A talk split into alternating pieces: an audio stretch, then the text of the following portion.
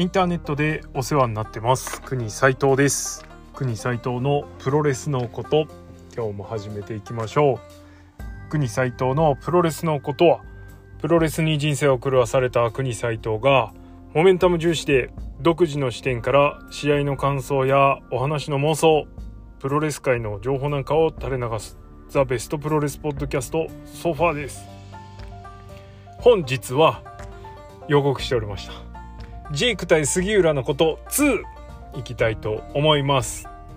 はい。ということで今回はですねこれ見よがしえー、ジェイク・リー選手ご本人をメンションしてですねストーリーで、えー、周知拡大を図りまして満を持してお送りします、えー、先立てのジェイク対杉浦のことですね。いやあのー、だいぶ刺さりましたねこの試合はいろんな意味で。はい、えー、この試合の振り返りをですねもう一回改めてしていきたいというふうに思います。えー、前回の名古屋大会のレビューはまあ、えー、ご多分に漏れずですね相変わらずあの試合結果だけを見ながら記憶だけを頼りに語る回となっておりましてですね あの本当にあの改めて自分で聞き直してもですねちょっとやべえなみたいな話があっちこっち飛ぶわですねあのお気持ち表明ばっかりで本当にちょっと恥ずかしいぐらいなんですけどまあ逆にあれがねリアルと思っていただければまあそれはそれでいいのかなとか思いつつ。とはいえですねザ・ベストプロレスポッドキャスター国斎藤これで引き下がる引き下がる わけにはいかんということで、えー、改めてこのジェイク対杉浦っていう試合を見直してえー、何か何かじゃないですね。まあっていうか語りしろいっぱいあんなって試合だったんでちょっともう一回見てその語りしろとは何ぞやと。国斎藤的な語りしろはどこにあんのかなみたいな。我ながら自分のことながらですねちょっと探りながら見てみましたよと。いうことでそこでねあのテーマをなんとか見出すなんとかっていうとこれ無理やりみたいななんとかじゃないんですけどね。はい、あの見出すことができたのでそのことについてちょっと触れていきたいなというふうに思います。まあ、この試合何よりもまああのちょっとかぶった話もしますがこれだけ聞く方もいるので、ね、一応言っときますけれども、まあ、そもそも、えー、この試合は試合が決まる前からチケットを押さえていてでこのカードが決まったと。お望み通りのカードが決まったということでその時点で国サイトの勝ち戦は決まってるわけですね。でシチュエーション的にはジェイク・リーが勝つんだろうなとも思ってたんですけれどもまあいろいろあって、えー、当然あのプロレスとはいえとはいえって言っちゃいけないんだけどあの結果が出るまでどっちが勝つか分からんですからシチュエーション的にジェイクが勝つ流れだったとしてももしかしたら杉浦が勝つかもしれないという淡い期待を抱きながらですね、はい、応援に行ったわけです。でまあこういうなんだろうな確信メーターうん期待通りのものが期待通り見られるというかね。確信めいた状態でチケット確保からね行った時っていうのは外れるとダメージがでかいんですけどまあ今回に関してはビジーッとハマったんでもうガッツポーズですね。よっしゃという感じでした。当然推しが負けた試合ではありますがはいあのー、輝いてたなかったかといったら全然そんなことはなくてえー、負けた杉浦隆国斎藤が推している杉浦隆もですね存分に輝いて、はい、その上で、えー、現王者がですねさらにその輝きを上回ったという点ではまあ良かったのかななんて思ったりしました当然負けて悔しかったけどね、はい、残念という気持ちにはなりませんでした。まあ、そんなジェイク対杉浦のこと改めて語っていくんですけれども、まあ、この国斎藤的にはね杉浦主導で見ざるを得ないというか見ちゃうわけです。で杉浦主軸で見ている限りうん杉浦最高とかね。杉浦頑丈みたいな。そういうのからは、まあ、抜け出せないなと思ったんで、まあ、この試合がはジェイクのねノアでのジェイクの王者ロードの一つとして捉えてジェイクを主軸にして見ることにしました。いや違うな。2回目とりあえずノーテーマで挑んで何か拾えるだろうと思って見てたらそうなっちゃったっていうのが正しい表現かな。はい。まあ、実際前回の名古屋レビュー会では、えー、ジェイクの試合をストーリー性のある試合っていうくくり方をしました。えー、ストーリー性のある試合はいろんな選手がしてるんですけどねやっぱり真っ先に思い浮かぶのは J. ホワイトだったんですけれどもここ最近のレスラーの中ではね、えー、その J と比べてもジェイクは、えー、より分かりやすいというか、えー、元々の思考がね、えー、我々の脳みその思考と近いので J. ホワイトと比べると。まあ、なんですごく分かりやすい試合をしてたのかななんていうふうには思いました。でそういう視点で噛み砕いてですねこの試合をじっくり見ていたらまあ綺麗に筋が通ってんなと。はい。あの話の筋それからジェイクの勝ち筋両方ともビジェーっと通ってる。それから杉浦の生き様を見せるという筋もそうですけどなんだろうなこの試合に求められるテーマとかそれからお客さんがこういうふうに見るんだろうなっていうことをこうやる側が意識するして持ってくるお話のライン全部ビシッと通っててハマったなという感じです。まあプロレスなんで。でまあ勝負事なんで。うんそのそれこそ技の配置っていうのかな。攻防とかね。技の配置っていうもうちょっと言い方あれかもしれないですけど上っ面。だけでもそれは見て取れます実際この試合に関しては。なんですけど今回はこの試合をそのジェイク主が主役の一つの物語として見た時の話ジェイク主役じゃでもないんですけどね。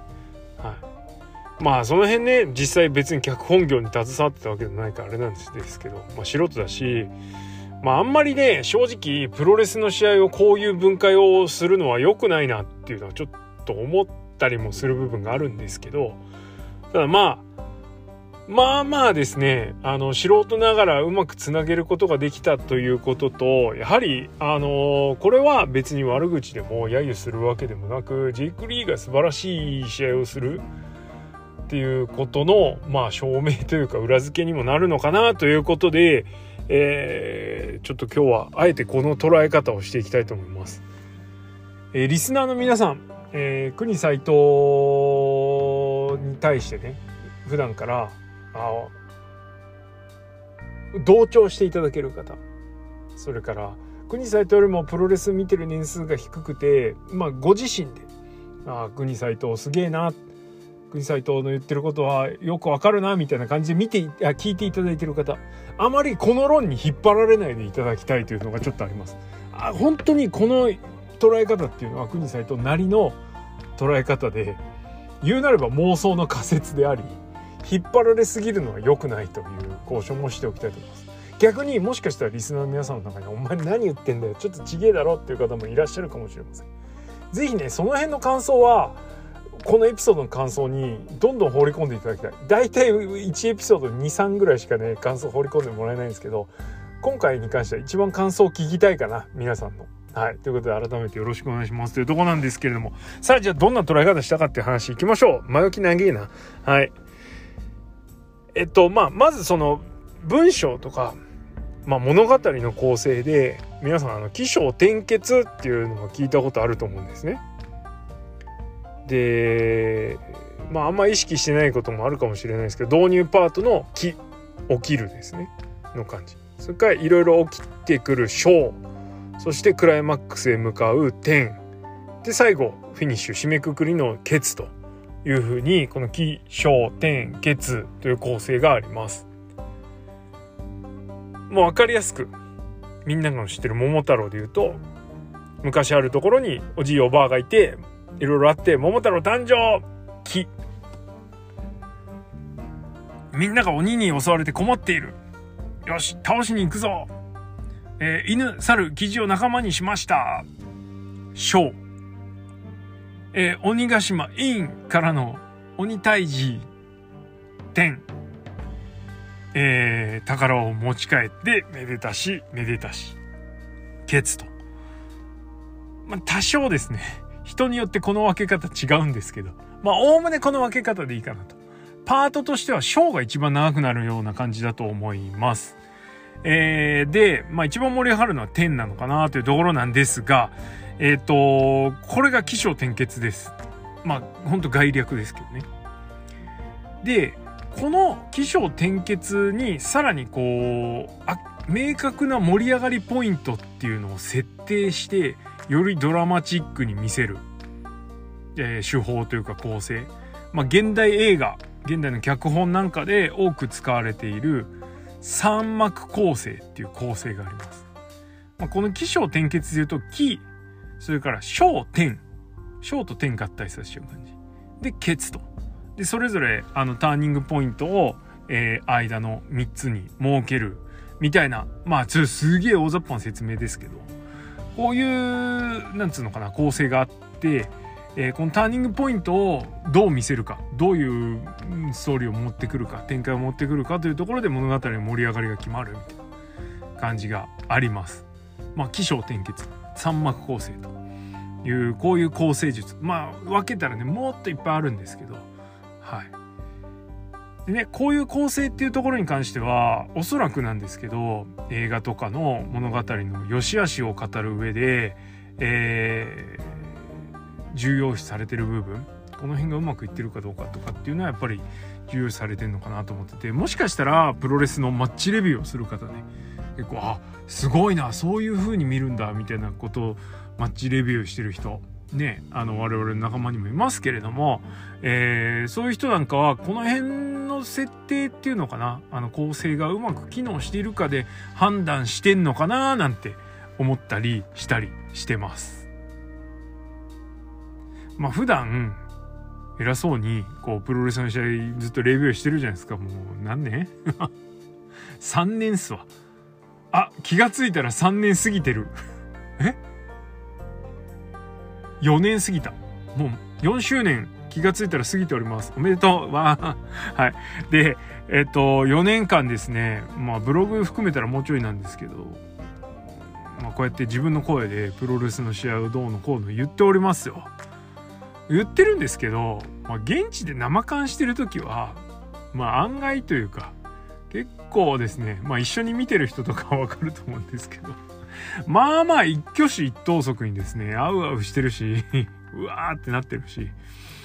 で、まあもっと言うと映画なんかは、えー、こういう構成のことなんかね、もうむしろ後から言われて気づくぐらい。ああ、そうなんだ。確かにそうだ。だから面白いんだ。みたいな。ね、分解して気づかされるタイプなんですよ。だ言っても大したことないっす。まあはい。まあとはいえね、あのー、こうやっていろいろやっていく中で、まあ、特に今回はこういうところがピックできるかなという試合でした。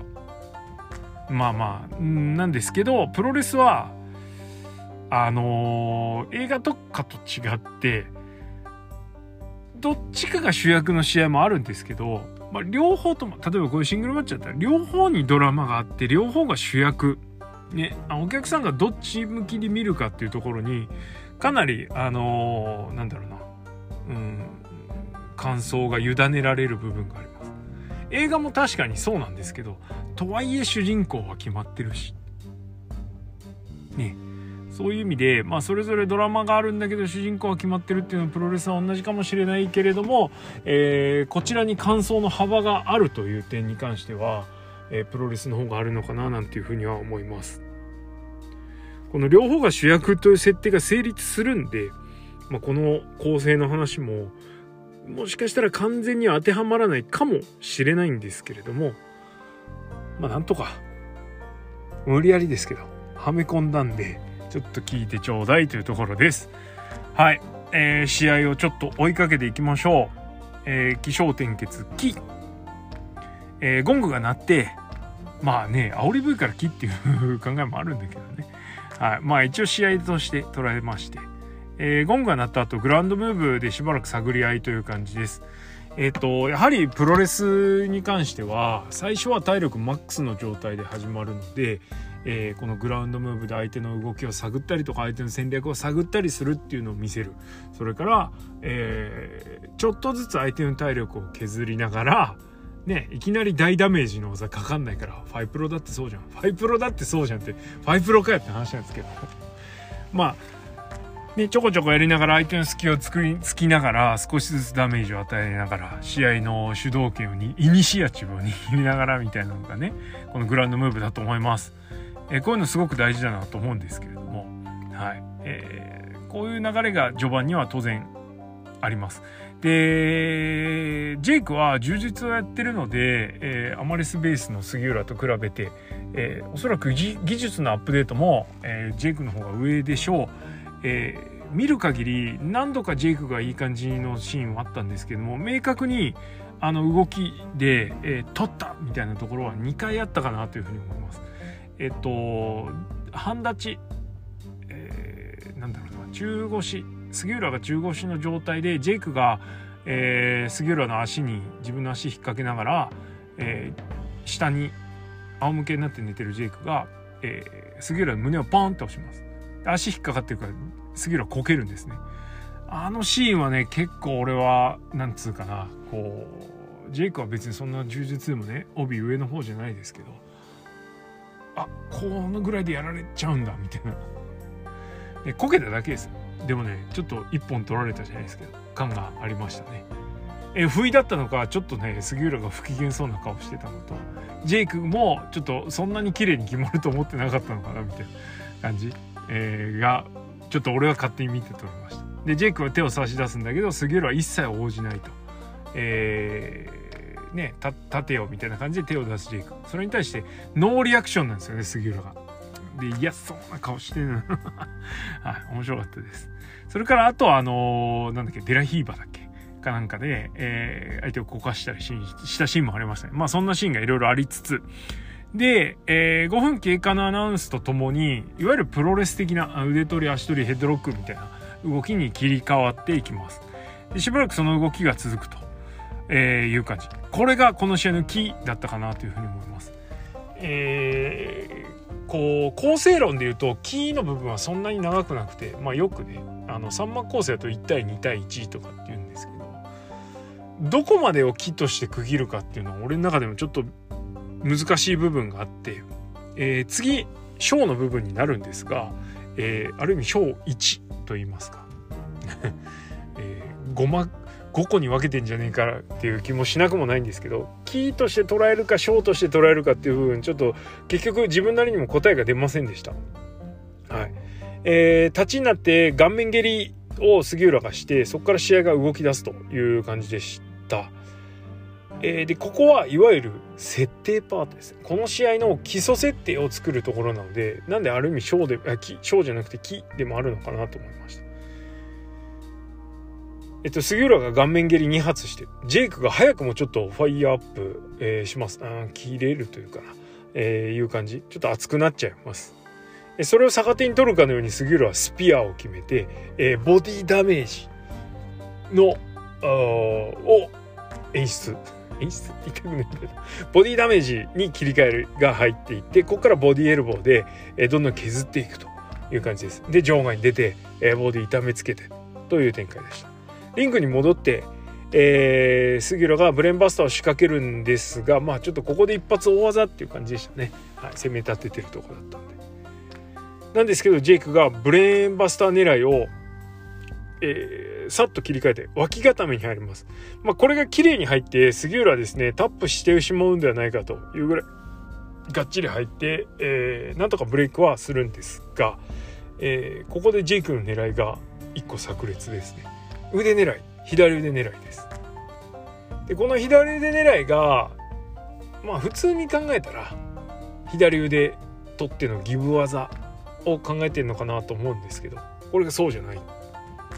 そういう流れでした。もうここであ左行くなと思ったんですけど、えー、熱くなったジェイクがですねここからアームブリーカーで必要な腕攻めに切り替わる。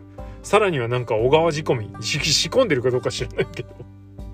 小川仕込みのねあの、鉄柱アタックえー、トップロープとセカンドロープの間を突っ込んできた相手をですねさっと流す感じで鉄柱にぶつけるやつリング内からあれも出ましたねそっから場外戦に行くという感じです。まあ、ここで設定が終わってるんで、この試合の。えー、杉浦はボディ狙いで削っていく。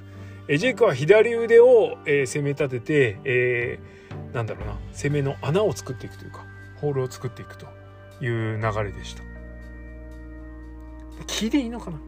そしてショーです。えちょっとここで一つターニングポイントがあります。えっ、ー、と、腕攻めをされて、えー、最初ボディを攻めていて、で、腕切り返されて、あ、やっぱジェイク強いな、チャンピオン強いなと思ったところだったんですが、えジェイクがエプロンで、えー、からサッカーボールキックを狙ったところ、これジェイクのエプロンサッカーボールキック、成功しなくね？のは来てから。結構ですね、多分なんだけど、逆転ポイントにされてんだよね。少なくとも直近の丸藤戦ではされてたからね。同じやと、まあ、ちょっと思っちゃったんですけどね。あ、だからそういうところからもうちょっとね、いろいろあったんですよ。はい。まあいいや。はい。で、えっと、このエプロンのサッカーボールキックを、なんと杉浦エルボーで迎撃するっていうね。まあね。すねに肘当てたら痛いけど、肘も痛いと思うんだよな。はい。えー、で、ここから、えっ、と、ジェイクをひるませて、えー、マ場外マット外してのネックスクリュー。でリング戻って串刺しフロントハイキック。それから串刺しニーキック。ニアタック。でなだれ式のブレンバスター。おすぎのおすぎ炸裂。まあこの時はねさすがにジェイクでかいしね放浪時できなかったですね。え結構あの一気に投げちゃうタイプのおすぎおすぎおすぎのおすぎで。ブレンバスターでね。はい。あのあやっぱそうなっちゃうかって感じでしたけど。で、ここから言ったのはフェイスロック。これが三沢式のフェイスロックですね。あのー、杉浦のフェイスロックは結構がっちり締めてて、まあ今ね試合の序盤で出るこういう固め技っていわゆるレストホールドっつって。ねかけてる側は呼吸を落ち着かせる。まあぶっちゃけかけてかけられてる側説もありますけど。まあいいやそれは置いといて、えー、フェイスロックですね、えー、一休みなんですが杉浦の気迫がすごいのでがっちり削ってんなみたいな。削り技にしっかり成立してる感が素晴らしいしなおかつですね杉浦のフェイスロックっていうのはやはり三沢のフェイスロックにフォームが非常に近い、えー、解説の人がねあのステップオーバーして足かけてやってるみたいな。珍しくとかって言ってたけどいや杉浦前からやっとるでみたいな。感じですね。はい。杉浦オタを舐めるんじゃないよ、えー、これで攻め立ってます。でロープブレイクした後、えー、離れ際に杉浦が走り込むんですけどここをスタンガンで切り返します。これも丸藤戦だったよおっと。えー、形勢逆転。でジェイクが腕攻め。うん、で、えっと、なんとか杉浦は逆転の兆し見つけてスピアを仕掛けるんですけどまあセイントに同じ技は二度通用しないとばかりにですねまあ、ジェイクはセイントかどうか分かんないんですけど、えー、腕絡みで切り返されます。これは前哨戦でもありましたね。スピアを腕絡みで切り返す。これもねなかなか殺傷能力あっていいですね。ジェイクみたいな大型選手がこういう細い技をするとなんかちまちまして見えるというデメリットもあるかと思うんですがジェイクの場合やはり柔術やってるっていうバックボーンがあるのとやっぱお見せするのが上手なんですかね。やばい感の方が上。いや、これはすごいですね。はい。えー、で、この腕絡みひっくり返されてるんですが、なんとか杉浦がアンクルに切り返します。しかしですね、これをさらにジェイクは上行くんですね。オモプラッタで切り返してからの、えー、複合関節アームバーに決めます。でザックとか昔やってたり昇竜結界的な技だったりするわけですけど脱出不可能感やばかったですねえ終わっちゃうじゃんこれってまあ、なんとか逃げました。やめた方がいいな、あの技は。決まりすぎている。はい。えー、だいぶですね、えー、ジェイクは杉浦の腕にダメージを蓄積していると。えー、杉浦もなんとかジェイクを攻め立ててはいるものの、局面局面でジェイクが上回ってくるという展開でした。特にこのアームバーに関してはがっちりきますので、会場も盛り上がってましたね。ここも一つのターニングポイントとして捉えてもいいかなと思いました。そして、10です。えー、クライマックスポイントというか盛り上がりポイントです。えー、お互いのダメージポイントを使ってジェイクはボディ、えー、杉浦は左腕。逆ですね。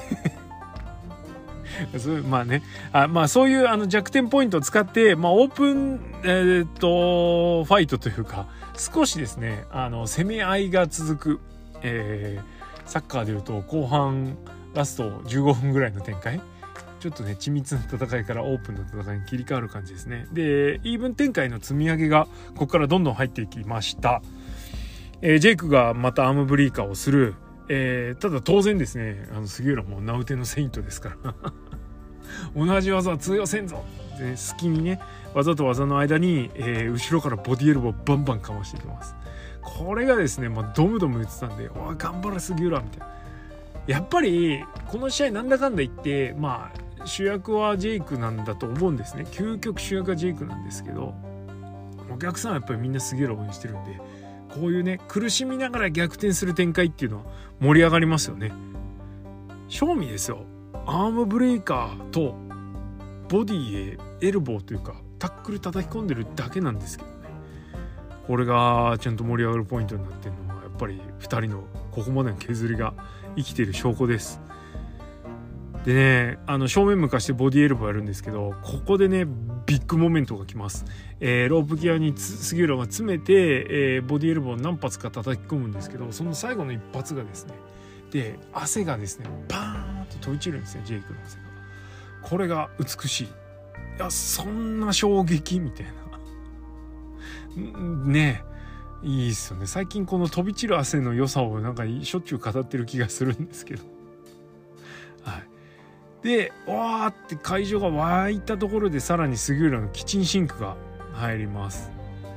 えー、ここでねもうキッチンシンクですよ。これだって。ロープ走りってきての、まあ、ロープ走らせてカウンターのキッチンシンクです。ここもドガーン分けましたからね。だからちゃんと積み上げがしてれば大した技大技じゃなくたって盛り上がるんですよ。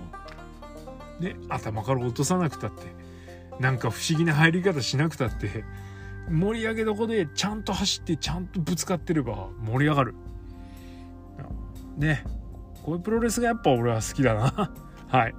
えー、キッチンシンクで大盛り上がり。そこから一気に杉浦が攻め立てます。ジャーマンで投げてさあ次行くぞってなったところでここですよね。ここでジェイクが一差ししてくる。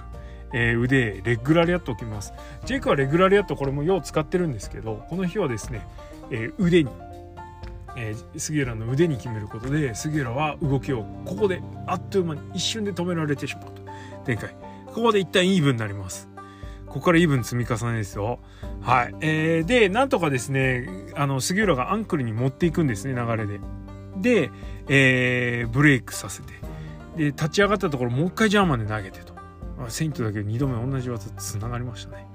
えー、ここ攻め立てます。えー、串刺し2位それから、えー、杉浦持ち前のですね、コーナーに相手を詰めての固定エルボー、えー、レフリーにどけ止められてもどけってやってやる固定エルボーです。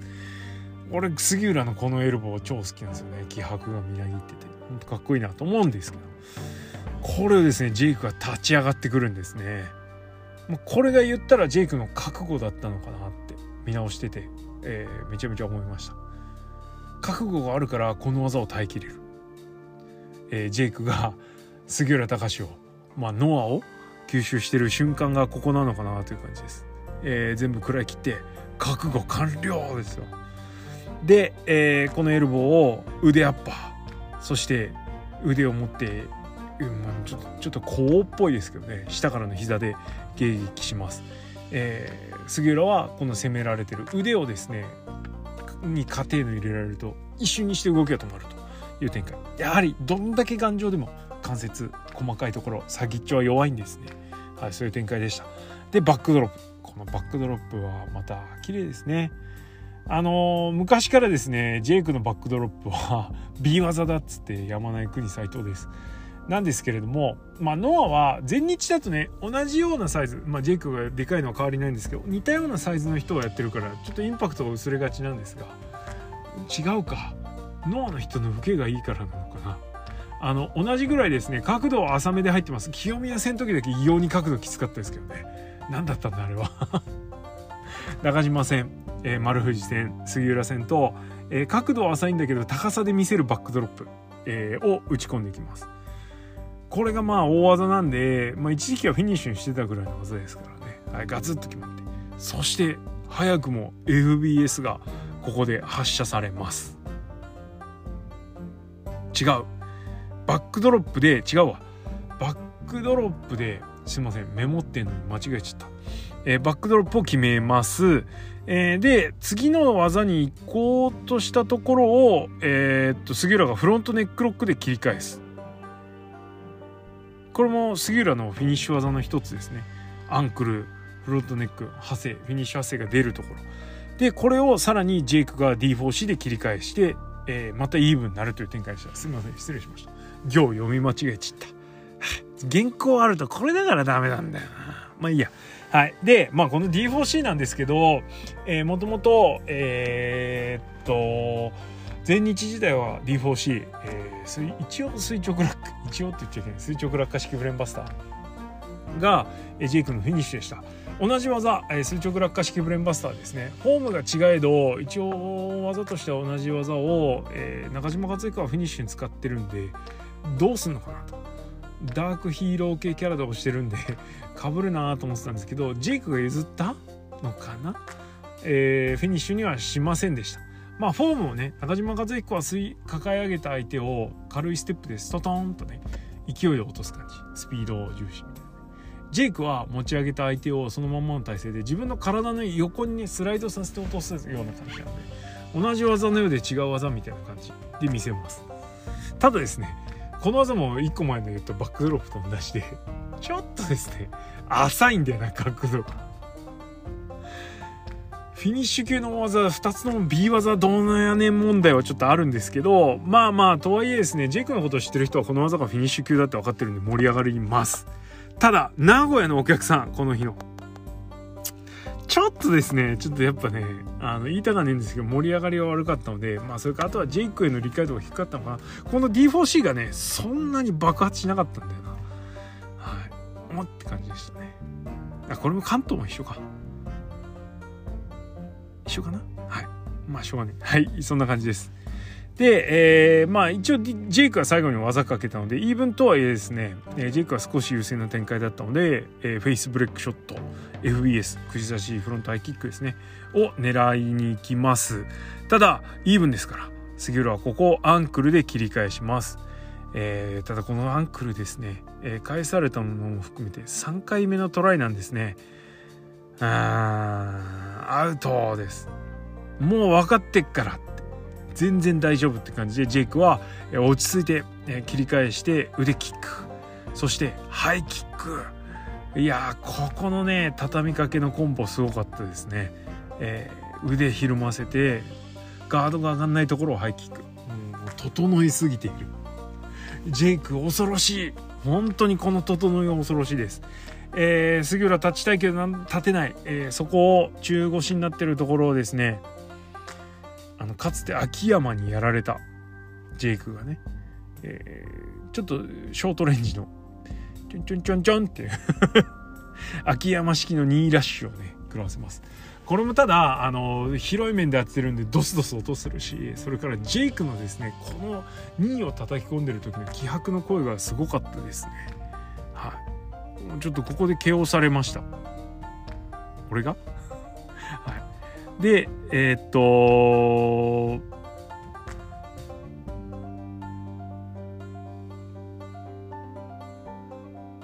ばそうですね。あここがさっき間違えたとこだ。えー、ここでもうあ？バックドロップ？ちょっと待って。1個前。かちょっとおかしくなってる。うん、メモったのに大失敗。まあいいや。えっと、ここでまあバックドロップが出ます。で、えー、バックドロップからの FBS になるという展開でした。この1個前のバックドロップの話なかったことにしてもらってもいいですか？いえー、これミスったなこんだけ、こんだけ長く喋っててミスるとね、もう取り直す気ないよね。はい。えー、1個前のバックドロップ忘れてください。はい。で、ここでようやく、すいません、バックドロップが火を吹いて、で、FBS につながるという感じでした。一番盛り上がるところなのにミスっちゃった。ごめんちゃい。はい。で、えー、ただここでね、あの、大技ラッシュ、えー、畳みかけが早かったので、まあ言うたらですね、ちょっとこのまま新日スライドできるなぐらいのね、畳みかけシーンだったんで、えー、やばいで FS 決まっちゃったんでああ終わり？っていう。もしかしてみたいな。予感がしたんですけど杉浦が倒れなかったんですね。でここで予選スラムを叩き込んでイーブンになると。はい。すいません。つまずきもありましたが小10これにて終了です。えここでイーブンで、えー、最後クライマックスに向かっていくという感じです。まあ両者ねフィニッシュも出ちゃったし手札は出たよと。こっからは削り合いだよみたいな感じでした。まあ大体ねあの各団体 このケツのところはエルボー合戦から始まるんですけどね、はい、実際この試合もエルボー合戦から始まります。まあ杉浦はこの終盤でエルボー合戦になるという展開に関しては流行りの動きというよりは杉浦独自のねあのところかなというね杉浦がエルボー合戦を挑むということに関しては文脈的に何のおかしさもないと思ってます。えー、エルボーが得意技だし頑丈さが得意技なので、えー、特にこういうイーブン展開から入るエルボー合戦。杉浦が優勢なのにエルボー合戦から入るのってあれなんですけどイーブンのところからエルボーに入ってるので、まあ、問題ないかなという感じですね。はい。ちょっとこねくり回しました。ただですね杉浦連打するんですけど速射砲を撃つんですけどジェイクはですね一発でねバーンって返すんですよね。こんなジェイク強い。っていう感じ。であのジェイクあのエルボーを打つ時にすごい細かい所作なんですけど指をね小指から順番に畳んでグッて力入れてバーンって打つじゃないですか。あれノアに来た中でこの杉浦戦でのこの一発がですねこの時の一発が一番決まってましたね。あまりにドムーン音がすごくて会場ややうわーってなってました。でこのエルボーから、えー、やばいと思ったんですけど杉浦が耐えきってですねエルボー連打3連打かなして、えー、膝を叩き込んでさらにまだジェイク倒れないんで出ましたね。杉浦の非容疑です。なんてことはないんですけど。フック。3連発。右左。右。違う。左右右左、え、杉浦左利きですからね。はい。えー、3連打が入ります。いやもうこれ反則なんですけど杉浦行け。よっしゃすげえ。みたいな感じになって。で予選スラム。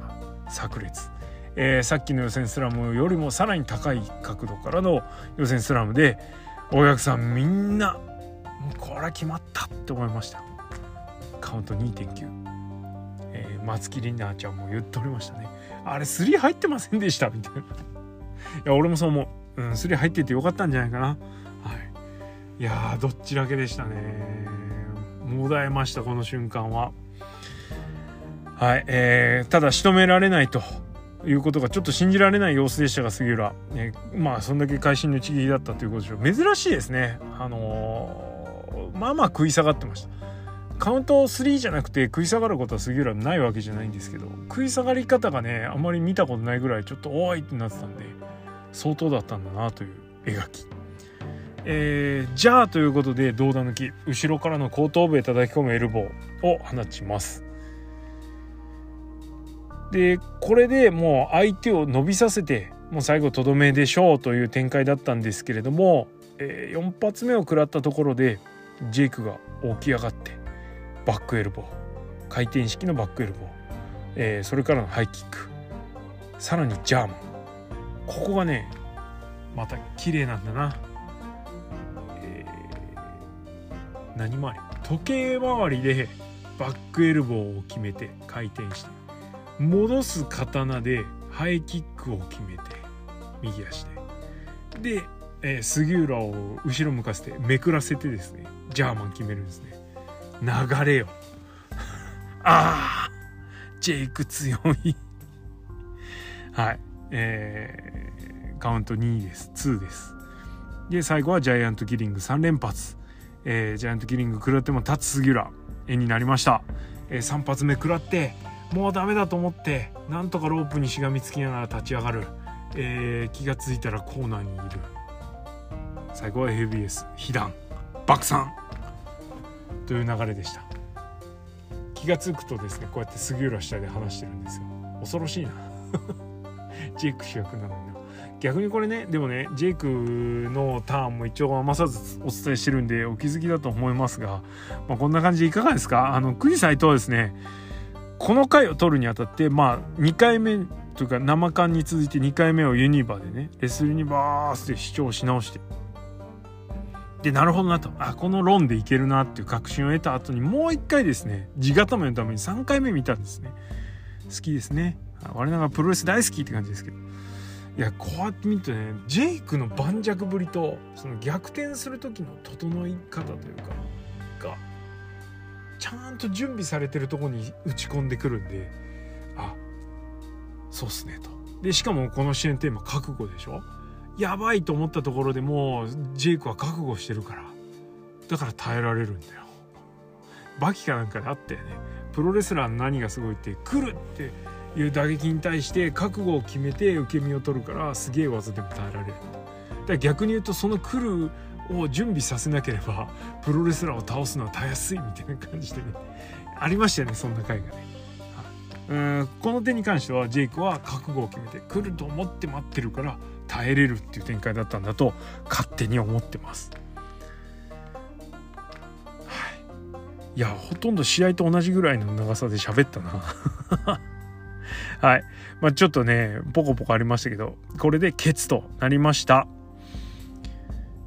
まあちょっとケツが長い気もしますけれども、こんな感じでいかがですか？うん、ね、ジェイク強えなって感じ。実際ですね、これ多分なんですけど、まあ、置いてる技とか見せ方は少し違うんですけどおそらくね丸藤戦も似たような感じだと思うんですよ。見てないですけど見なくてもわかる。見なくてもわかるから見てないですけどね。でね今日今日ね「ハッシュタグ富士コブラ」グレート富士さんのコブラクラッチで富士コブラ聞いたらですねこの同じ名古屋のレビューしてましたよ。でちょっと言ってましたね。丸藤杉浦戦は両方とも作り込んでんなって。言及してました。だからこれもね私の感覚に間違いはないって感じですね。よし。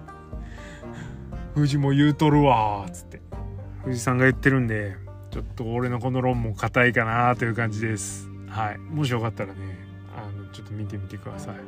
いや見るなって言ったようなこの見方でまあいっか。はあ。はい。そんな感じでございます。いやーね。すごい試合でしたね。ジェイク強えなって感じ。でね、こういうのはね、ほんとね、良くないなと。あこういうのをね、こういう時に、こういういい試合を見てね、で、こう、のはすげえ、杉浦すごい、ジェイクすごいってみ、んなすごいってなってる時に、こういう引き合いをにねこういうところで引き合い出すのは本当良くないと思うしまあよそと比べるのは良くないなと思うんですよ。いやねほんとなんかもうナンバーワンよりオンリーワン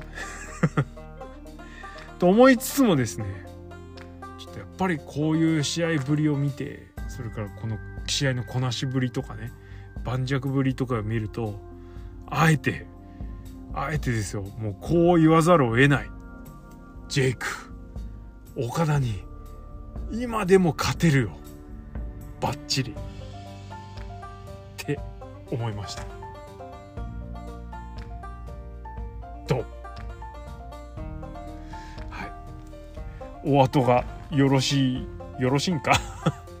よろしいようでという形ではい。あのジェイク対杉浦ですね、えー、分解して語ってみました。ちょっとやらかしもありましたけれども本当ねあの杉浦が素晴らしいというところはさることながらジェイクも素晴らしかったということも強調しておきたいと思います。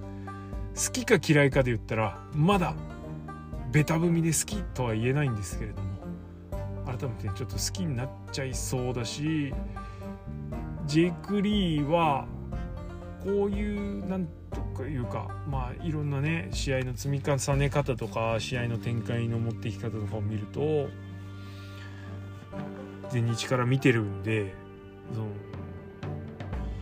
ノアでしっかり変化できてて進化できててっていうのを見ると新日もいけちゃうなとか 新日行ってもこれやったら強えなとかね。っていうかそれこそですよ。まあ実況解説も言ってました。富士山も言ってましたよ。高山。でちょっとかぶってきちゃいますよね。もしかしたらジェイクは帝王にへの道を着実に歩んでるのかななんていうふうに思っちゃいました。そう思うとねこの試合を終えて N1 全勝優勝を宣言してそこまでやれば文句ないだろうって言ってたあの一言もノアファンに向けて言ってたり。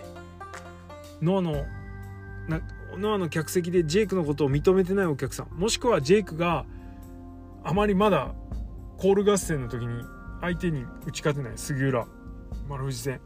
それぞれですね。やはりノアにいた人たちの方が心大きかった。これに対する不満だと。やっぱ普通は思っちゃうんですよ。だけどね。だけどね。俺やっぱりここまでやった姿とそのノアでのこの戦いぶりっていうところを踏まえると文句ないだろうってこの一言ってなんか第4の壁というかプロレスの第4の壁は裏側ですよね。バックステージのカメラの後ろ側だと思ってるんで俺は。そこに向かって言ってるような気がしなくもないしそういう風に捉えてもジェイク面白いなっていう風になっちゃいますよね。間違いなくまあいろいろありますけど。ジェイク・リーが現代プロレス界でもう捨て置くことのできない存在になってきているということは間違いないと思います。これからジェイクがどういう戦いを見せるかどこでどういう戦いを見せるかというところに関してはまだ分かりません。ひとまずはノアのチャンピオンだからノアで戦いを見せるんだと思います。できるだけ長くノアですごい姿を見せてほしいとは思うんですけれども一気に駆け抜けてどんどんステップを上がっていってほしいという一プロレスラーファンとしての気持ちもあるのでそういう期待もね乗せられるレスラーになっていくといいのかなというふうに思いました。はい。ということで結果随分長いことになりましたけれどもジェイク対杉浦こんな感じで国サイトを楽しんでおります。何回見ても面白いもんは面白い、えー、ジェイクの虜になってるということで終わりにしておきたいと思います。いやすごいな。舵取り。ジェイクファンはすごく大きい気持ちでこれからも試合見れそうなんで本当羨ましい限りです。ね、大船に乗った気でいられるなーなんつって。そんなこと言ってたらですよ。次の N1 終わった後のビッグマッチがまた9月の24日かな？で名古屋で行われて大会名がグランドシップっていうね。おいおいって。いや整ってんないろいろほんとすごいね。はいそんな感じで、えー、これからも J クリを追いかけていきたいしなんか杉浦隆はね水晶体アダッキューとか言ってね珍賞がどうのこうのみたいな感じになってますけれど 一日も早い回復をお祈りしております。ということで今日はこの辺でおしまいにしたいと思います。いやーなかなかお付き合いいただいてありがとうございました。国斎藤のプロレスのことはリスナーの皆様のリアクションがそれです。意見感想要望質問などございましたらクエリもしくはハッシュタグプごとでつぶやいてください。それから冒頭でも言いましたけれども今回の回はですね皆さんの感想が非常に聞きたい、えー、原則非公開でやっておりますので Spotify の、えー、エピソードをですねちょっと下行っていただくと、えー、感想投稿フォーム返信フォームみたいなのがありますからそこから感想を投げていただければ幸いでございます。はい。それから「徳のプごと」えー、大体土曜日の大体22時から。えスタンド FM でやっております。より突っ込んだ話やってるんでもしよろしかったら遊びに来てくださいということで今日はこの辺で。おしまい。ありがとうございました。